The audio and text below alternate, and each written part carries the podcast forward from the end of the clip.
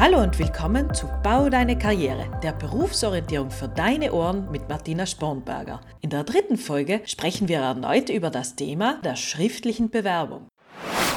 In der letzten Folge haben wir ja bereits über einen Teil der schriftlichen Bewerbung gesprochen, nämlich über den Lebenslauf und das Anschreiben. Wenn ihr das noch nicht gehört habt, geht schnell zurück zur Folge 2, hört sie euch an und kommt dann wieder hierher. Im zweiten Teil zur schriftlichen Bewerbung besprechen wir nun die Beilagen, das Versenden der Bewerbung sowie häufige Fehler und wie man diese vermeiden kann.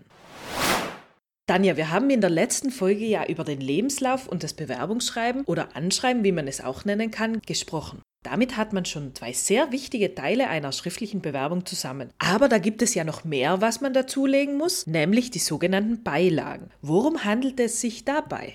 Die Beilagen, das sind praktisch all die Dokumente, die ich zusätzlich zu Lebenslauf und Anschreiben mitschicke. Das sind Kopien von Zeugnissen, das kann Praktikumsbestätigung sein, ECDL-Führerschein, Erste-Hilfe-Kurse. Wenn ich jetzt Zeugnisse oder Praktikumsbestätigungen dazu lege, nehme ich wirklich nur diese Praktikumsbestätigungen, die quasi wirklich auf diese Stelle hinpassen oder einfach alles, was ich habe? Das hängt tatsächlich so ein bisschen davon ab, wie meine Bewerbung zum Unternehmen bzw. zur Schule gelangt. Bei der klassischen Bewerbungsmappe ist es so, dass alles, was im Lebenslauf steht, also in dem Fall bei den ganz Jungen ruhig die letzten zwei bis drei Zeugnisse aus der Mittelschule, die aus der Volksschule brauchen wir auch nicht mehr. Aber jetzt mal diesen ganzen Zusatzqualifikationen, wie zum Beispiel ECDL, meine Schnuppertage, meine Praktikumsbestätigung, vielleicht habe ich einen Sommerjob mal gemacht, vielleicht habe ich einen zusätzlichen Sprachkurs besucht. All das, was da drinnen steht, sollte in einer Bewerbungsmappe als Kopie beilegen. Wichtig ist immer eine Kopie, bitte niemals ein Original abgeben. Das kommt nie wieder zurück und ist auch ganz schwer wiederzubekommen. Also kann ich nicht empfehlen.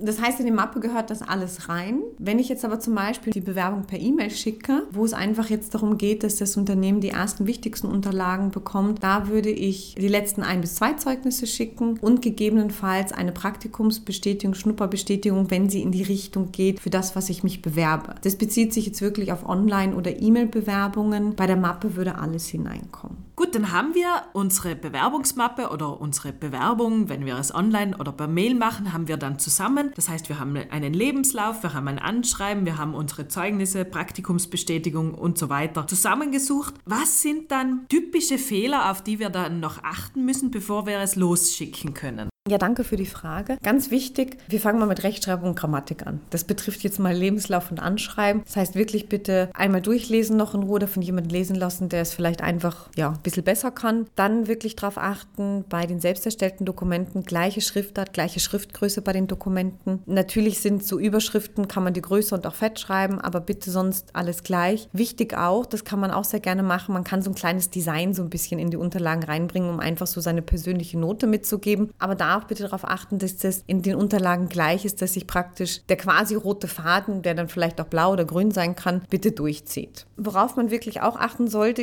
ich habe es zwar schon einmal gesagt, aber möchte nochmal darauf hinweisen, weil das leider hin und wieder passiert, dass nicht die korrekte Anschrift des Unternehmens dasteht oder die richtige Anschrift der Schule und oft auch mal aus Frau Mann werden, aus Mann Frau wird und vielleicht auch mal der falsche Name dort steht. Also das sind so Sachen, das sind oft Flüchtigkeitsfehler, aber da ist es wichtig, sich lieber zwei Minuten mehr Zeit nehmen, das genau nochmal durchschauen, ist das Datum aktuell, sind die Unterlagen alle unterschrieben, passt mein Foto, dass man da einfach wirklich nochmal ganz in Ruhe alles durchschaut oder vielleicht auch einfach durchschauen lässt. Vor allem natürlich, wenn man mehrere Bewerbungen schreibt, dass man wirklich ganz genau schaut, das ist für den, das ist für den, das ist für den. Und die auch einfach vielleicht separat im Computer irgendwo abspeichert, dass man auch genau weiß, das Anschreiben habe ich für den geschrieben, das für den, weil das kann ich alles nachher zum Bewerbungsgespräch oder Vorstellungsgespräch mitnehmen, um einfach auch zu wissen, das habe ich euch geschickt. Und man hat dann auch gleich die Unterlagen parat, um diese dann gegebenenfalls für eine Bewerbungsmappe, die man mitnimmt, nochmal auszudrucken. Passt jedes Design einer Bewerbung auf jeden Beruf? Wenn meine Bewerbung auffälliger aussieht als die von anderen, wird sie dann eher gelesen oder ist das vielleicht sogar ein Nachteil? Das kommt jetzt natürlich so ein bisschen drauf an, für was ich mich bewerbe. Gell? Im Kreativbereich, bitte, da soll es kreativ sein. Also wenn ich da mit so einer Standardbewerbung eher so ein bisschen neutral, spießig lustig vielleicht daherkomme, wird man mir vielleicht nicht unbedingt abnehmen, dass ich der kreative Kopf bin, der in diesen Bereich, in diese Branche passt. Wenn man jetzt so ein bisschen eher so bei diesen klassischen Berufen oder auch klassischen Ausbildungen ist, dann ist weniger oft mehr. Also da muss man wirklich so ein bisschen schauen, was ist so die Branche? Wonach kann ich mich richten? Es darf bunt sein, aber bitte auch nicht zu bunt. Vor allem, was wichtig ist, es sollte immer noch irgendwo zu meiner Persönlichkeit passen. Was oft sehr gerne auch gemacht wird, dass man sagt,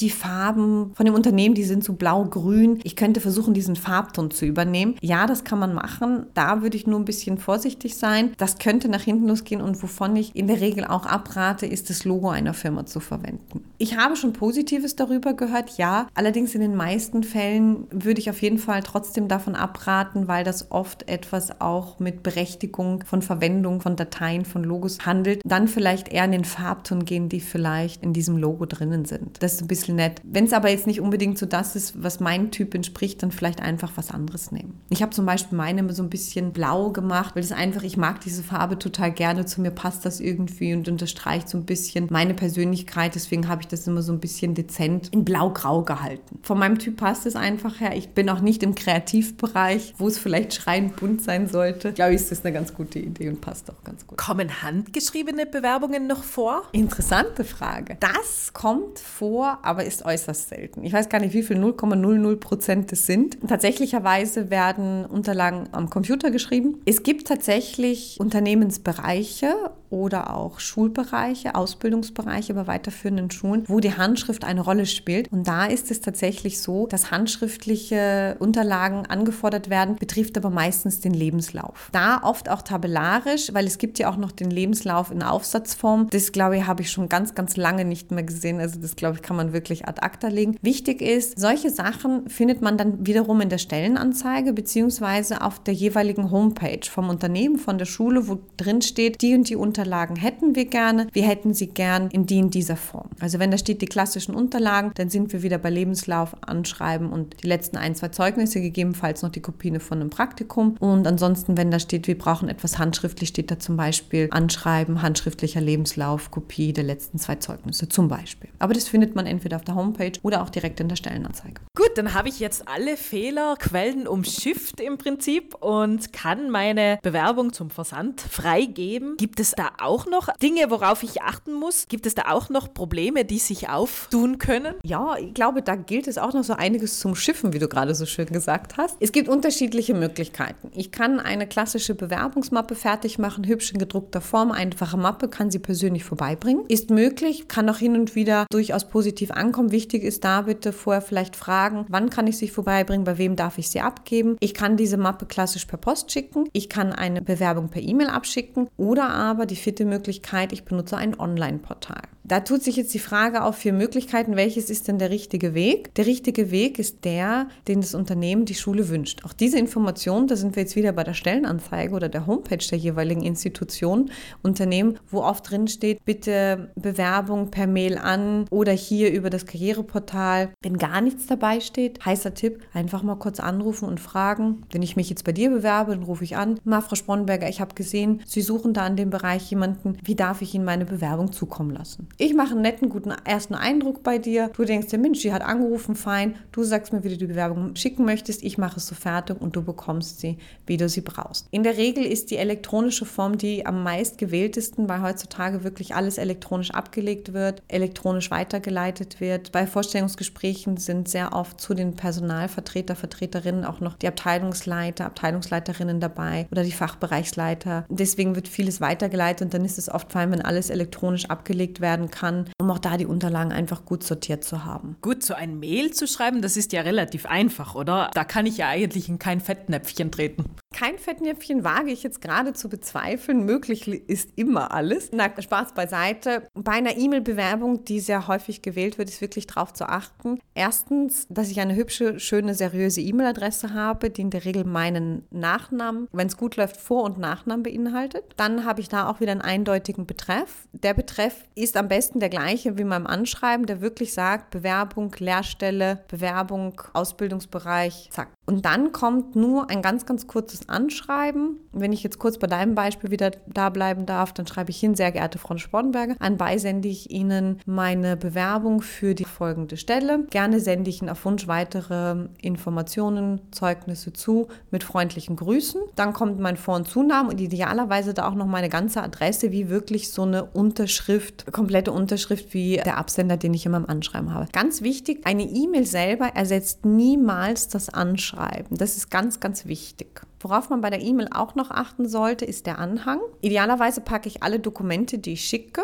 mein Lebenslauf, das Anschreiben, ein bis zwei Zeugniskopien, eine einzige gemeinsame Datei zusammen. Und zwar in ein Dateiformat, was nicht änderbar ist. Erstens einmal habe ich dann nicht die Herausforderung, dass wenn mein Gegenüber eine andere Version des Programms hat, dass meine ganze Formatierung wieder hinüber ist, für die ich mir so viel Mühe gegeben habe. Es können keine Sachen geändert werden und vor allem ich habe eine einzige Datei. Weil es kann natürlich sein, dass derjenige, diejenige, die ich meine E-Mail schicke oder meine Bewerbung schicke, so für eine Stelle vielleicht 50, 100 oder noch mehr Bewerbungen kriegt. Und wenn der Anhang dann je vier, fünf Anhänge pro Person dabei sind und bei jeder steht nur Lebenslauf, Anschreiben, Zeugnis, Zeugnis 2, dann habe ich viele Dateien, die ich neu abspeichern und umbenennen darf. Deswegen ist die eindeutige Benennung und alles zusammengefasst eigentlich das Idealste. Kann man wieder reinschreiben, Bewerbung, die Lehrstelle, Nachname und fertig. Und wenn ich dann das alles in ein PDF gepackt habe, das Mail geschrieben habe, eine total gute E-Mail-Adresse habe, dann kann ich eigentlich das alles schon losschicken. Jetzt gibt es ja die Möglichkeit, eine Lesebestätigung anzufordern. Wird das gerne gesehen?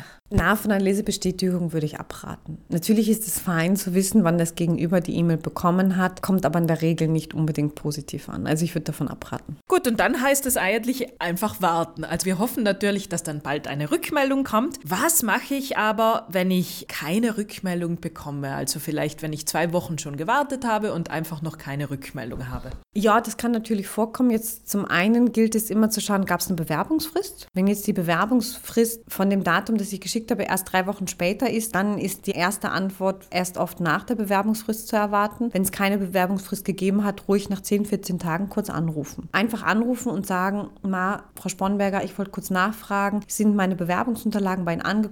Vielleicht hat es ein technisches Problem gegeben, vielleicht ist es nicht rausgekommen, kann alles möglich sein. Einfach auch sicher gehen, dass es angekommen ist. Das würde ich auf jeden Fall auch empfehlen, wenn man ein Online-Portal benutzt hat. Man kann ja auch online über diese Karriereseiten mittlerweile sich bei vielen Institutionen und Firmen bewerben. Und da hat man im Prinzip die gleichen Möglichkeiten. Da werden auch verschiedene Dokumente hochgeladen, als PDF-Formular meine Zeugnisse. Viele Angaben werden in so Dropdown-Feldern reingeführt. Da ist auch ganz wichtig, dass ich da wirklich schaue, dass ich alles fehlerfrei eingebe, auch schöne Sätze bilde, dass das alles passt und auch wirklich das da rein tue, was das Unternehmen verlangt. Da ist der Vorteil, dass ich sehr oft eine Eingangsbestätigung bekomme, aber auch da, wenn ich dann vielleicht nichts gehört habe, kann ich genauso gut nachfragen. Auch bei der Post, da kann man immer gut nachfragen. Mensch, ich wollte nur fragen, ist angekommen? Dauert es noch ein bisschen? Macht einen netten persönlichen Eindruck und das Unternehmen weiß mal, da ist noch Interesse da und nett nachgefragt, wirkt positiv. Im besten Falle bekomme ich dann eine Einladung zum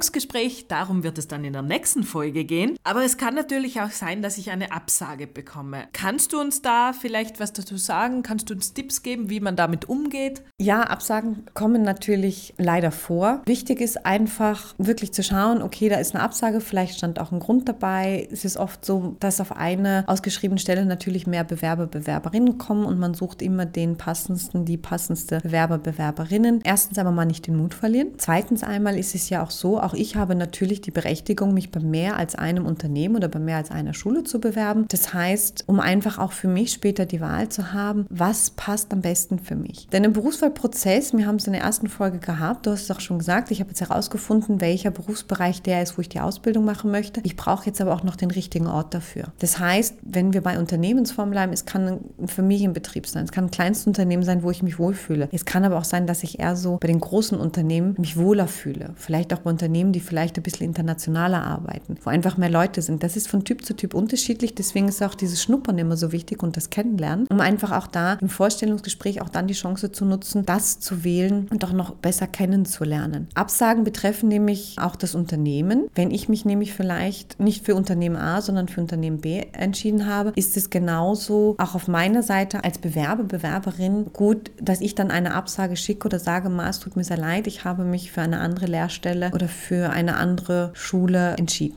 Und es ist auch immer ratsam und das ist ein, ein Tipp, den ich jetzt noch gerne geben möchte. Bitte wirklich schauen, wo kann ich mich bewerben, wo könnte ich mich wohlfühlen und auch wirklich mehrere Bewerbungen schicken, weil wie gesagt, man ist nie der oder die Einzige, die sich auf eine Stelle bewirbt. Das ist ein sehr guter Tipp, dass ich natürlich als Bewerber, Bewerberin auch das Recht habe, dann zu sagen, nein, diese Stelle gefällt mir vielleicht einfach nicht, ich wähle eine andere. Ganz oft glaubt man, dass die Absage nur von Firmenseiten kommt, aber genauso kann das natürlich auch von euch kommen. Wenn ihr sagt, ihr fühlt euch nicht wohl, dann habt ihr das Recht zu sagen, nein, ich suche noch weiter, ich schaue mich noch weiter um. Wir kommen nun zum Schluss unserer Folge. In dieser Folge ging es um die Beilagen einer Bewerbung, wie viele sollte man dazugeben, und welche Fehler gibt es, auf die man achten muss, wenn man eine Bewerbung abschicken möchte. Es ging dabei um die richtige Rechtschreibung, richtige Grammatik, aber auch darum, dass man immer das gleiche Design bei allen Unterlagen wählt und dieses Design auch passend zum Beruf sein sollte. Weiters haben wir darüber gesprochen, dass man die korrekte Anschrift, das richtige Datum und die richtige Ansprechperson hineinschreiben sollte und die ganze Bewerbung gerne jemand Korrektur lesen lassen kann. Wir haben auch noch über den Versand der Bewerbung gesprochen. Welche Arten vom Versand gibt es? Da gibt es natürlich mehrere Möglichkeiten, je nachdem, was das Unternehmen gerne möchte. Und dann haben wir noch darüber gesprochen, wenn man die Bewerbung per Mail schickt, was ist eigentlich ein gutes Begleitmail, was schreibe ich hinein, worauf muss ich achten. Am Ende sind wir noch darauf eingegangen, was man machen sollte, wenn keine Rückmeldung kommt und natürlich auch, wie man mit einer Absage umgeht. In der nächsten Folge sprechen wir über den nächsten Bewerbungsschritt, nämlich über das Vorstellungsgespräch. Bis dahin alles Gute auf eurem Berufsorientierungsweg.